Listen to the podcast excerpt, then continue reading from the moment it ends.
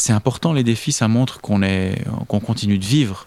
Et les défis, ça fait partie de la vie. Et donc euh, nous, on est aussi là pour accompagner des patients dans des euh, défis sportifs euh, et qui peuvent accompagner leurs vacances. Mais ça doit se préparer et tout le monde doit être d'accord. Bienvenue dans le deuxième épisode de Pulsation, le podcast de la Fondation suisse de cardiologie qui vous donne des conseils de voyage.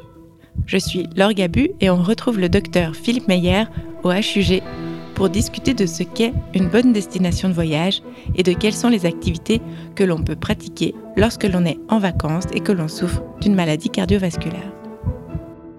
Bienvenue docteur Meyer dans ce deuxième épisode. Merci d'être resté avec nous pour ce voyage. Faisons un premier tri. Quelles sont les destinations de voyage qui sont raisonnables et celles qui le sont moins? Alors, c'est surtout les conditions climatiques qui sont importantes et hum, il faut vraiment éviter les températures extrêmes. Alors, quand je dis extrême, c'est assez arbitraire, mais je dirais que des températures ambiantes de plus de 30 degrés sont en principe à éviter pour quelqu'un qui a atteint une maladie cardiovasculaire. C'est clairement une surcharge pour le, le système cardiovasculaire lorsque les températures sont élevées, notamment si on a des efforts à faire euh, sur place. Et puis, bien sûr, on évitera aussi les températures véritablement polaires. Euh, ça n'est pas le cas pour tous les patients, mais certains patients qui ont une maladie cardiovasculaire, je pense notamment à ceux qui ont de l'angine de poitrine, pourraient avoir une exacerbation de leur angine de poitrine au froid lorsqu'il fait vraiment très froid. Donc euh, il faudrait aussi éviter ce type de situation. Mais encore une fois, tout ça est arbitraire et, doit être discuté au cas par cas avec euh, le médecin traitant ou le cardiologue. Il y a aussi l'altitude. C'est important. Nos auditeurs le savent certainement. Hein. Plus on monte en altitude, plus finalement on aura moins d'oxygène à disposition. Et on dit habituellement qu'il ne faudrait pas, ça reste arbitraire, hein, encore une fois, il y a discuté au cas par cas, mais aller au-delà de 2500 mètres, n'est probablement pas raisonnable, en tout cas pour une bonne partie de patients atteints d'une maladie cardiovasculaire, puisque l'oxygène, encore une fois, se raréfie, et puis euh, on va avoir beaucoup plus de difficultés à effectuer des efforts et, des, risques de complications à ce moment-là. En fait, évitez ce que vous faites cet été. voilà, par exemple, mon voyage de cet été, ça n'est pas ce que je recommanderais euh, à mes patients. Ne pas monter le Kilimanjaro. Vous avez donc beaucoup de chance. Oui, mais encore une fois, puisque vous prenez cet exemple-là, on, parle là maintenant d'un défi qui est bien particulier. Et hum, ça ne veut pas dire forcément que ce défi est interdit. Je vous donne un exemple. J'ai travaillé une partie de ma carrière au Canada. J'ai fait deux ans au Canada. Et là-bas, on avait un patient transplanté cardiaque qui a pu gravir euh, le Mont Blanc euh, après sa transplantation. C'est quelque chose d'exceptionnel que la plupart des patients transplantés cardiaques ne pourront pas faire, mais que ce patient a fait. Donc, toute situation peut se discuter. Et je dis ça volontairement. Pourquoi? Parce que nous, on aime bien quelquefois aussi les patients qui sont atteints d'une maladie cardiovasculaire, qui ont un défi. Qui ont un défi parce que c'est important, les défis, ça montre qu'on qu'on continue de vivre.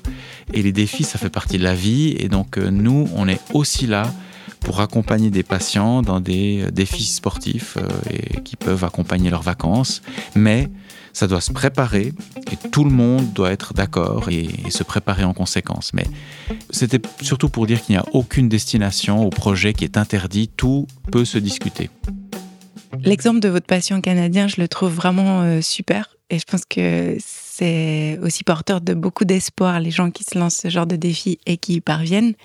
Les vacances, c'est aussi synonyme de beaucoup d'activités, euh, d'activités nouvelles. Alors, sans avoir à gravir le Mont Blanc, certaines personnes vont peut-être avoir envie d'essayer, euh, je ne sais pas, le saut à l'élastique ou que sais-je.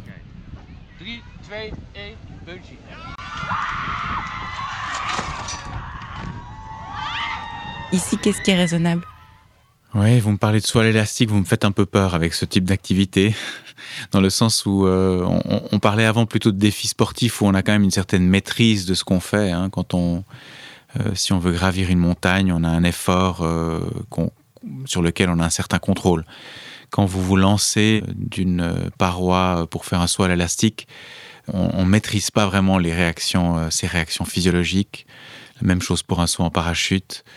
Encore une fois, hein, je pense que c'est un peu le message de cette émission. Rien, rien n'est formellement interdit. Tout peut se discuter, doit être discuté avec euh, les personnes qui suivent, euh, les patients.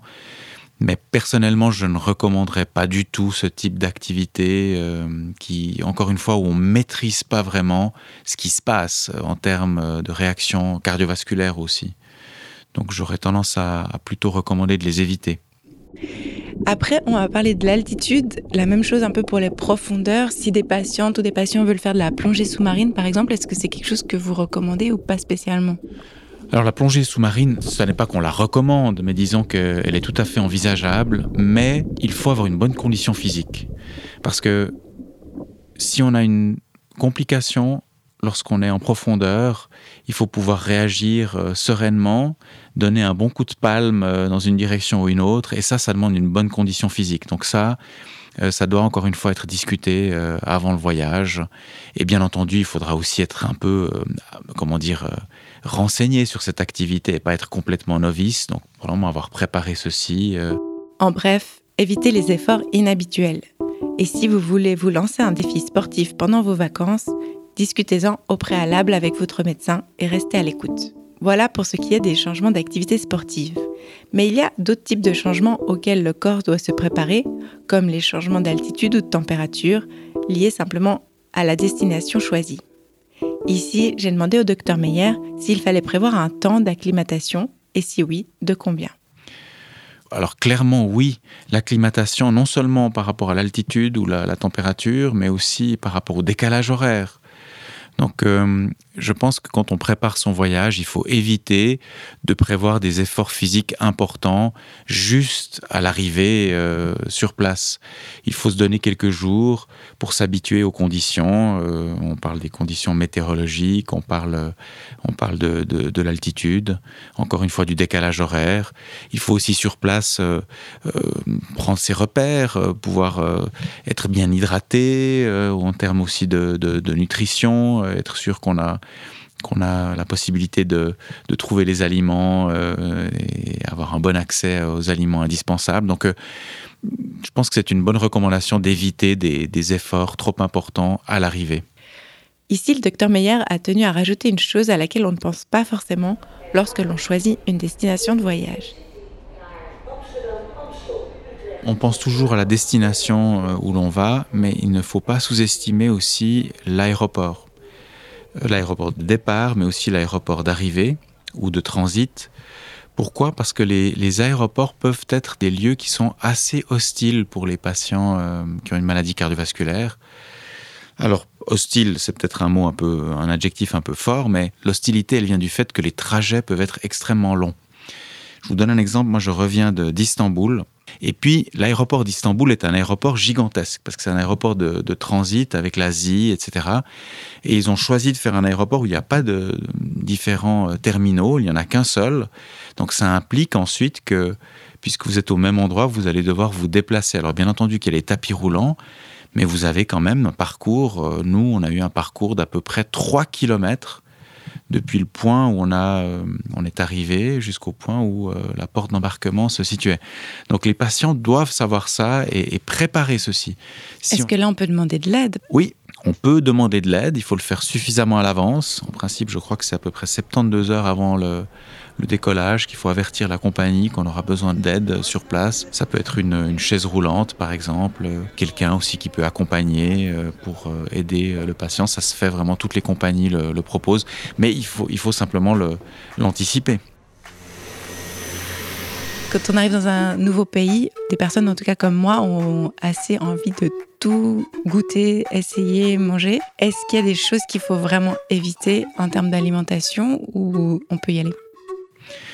Non, alors là, encore une fois, une question importante. Euh, la dernière chose qu'on a envie euh, de voir chez nos patients, c'est une gastroentérite, hein, euh, parce que ça, c'est vraiment quelque chose qu'on n'aime pas du tout chez nos patients qui sont atteints de maladies cardiovasculaires, parce qu'ils sont très fragiles au changement, je vais utiliser un terme un peu médical, hein, au changement de volémie, c'est-à-dire qu'ils supportent mal en général la déshydratation ou l'hyperhydratation d'ailleurs hein, aussi, mais ça c'est rarement euh, un problème. Donc euh, oui, il faut, selon la destination, vraiment éviter, euh, se renseigner, éviter de boire l'eau courante si elle n'est pas potable, bien entendu ne pas consommer euh, les règles habituelles, hein, cuire euh, les légumes euh, ou les fruits, de les peler, etc. Donc vraiment éviter toute situation où on pourrait attraper ce qu'on appelle la tourista hein, communément, parce que c'est vraiment pas quelque chose qui est souhaitable pour un patient atteint d'une maladie cardiovasculaire. Mais en principe, toutes les agences de voyage donne des bons renseignements par rapport à ça, ou même on a des indications assez facilement aussi sur Internet, puisque c'est maintenant un peu plus rare qu'on prenne euh, contact forcément avec une agence euh, de voyage. La brochure Voyager le cœur léger de la Fondation suisse de cardiologie donne aussi toute une série de conseils, dont celui de favoriser une alimentation méditerranéenne, de manger peu gras et peu salé, et de modérer sa consommation d'alcool et de nourriture. En cas de doute, il est également recommandé de boire de l'eau en bouteille afin d'éviter la fameuse tourista mentionnée par le docteur Meyer précédemment. On a vu déjà une multitude de choses qui concernent le voyage, que ce soit en préparant sa valise, en préparant les activités, son alimentation et sa destination. Dans le prochain épisode, on va voir comment rester tranquille, serein pendant tout le long du voyage. Est-ce que là, en une phrase, vous avez déjà quelque chose à recommander ou à conseiller? Bon, bah, déjà, si on s'est préparé comme on l'a discuté tout à l'heure, je pense qu'on devrait être serein. Et puis après, euh, pour le voyage, il a rien de tel que de se plonger peut-être dans un livre qui va nous faire découvrir déjà le pays euh, que l'on va visiter, ou, peut-être déjà de démarrer euh, le roman que vous aviez envie de lire sur place, peut-être déjà dans l'avion.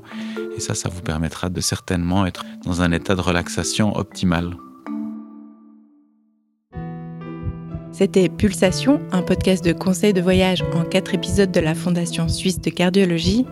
Pour plus d'informations, rendez-vous sur swissheart.ch où vous trouverez de nombreux conseils et notamment la brochure intitulée Pour voyager le cœur léger. Ce podcast est réalisé par moi-même, Laure Gabu, d'Audio Sensible, et produit par Podcast Media. À bientôt!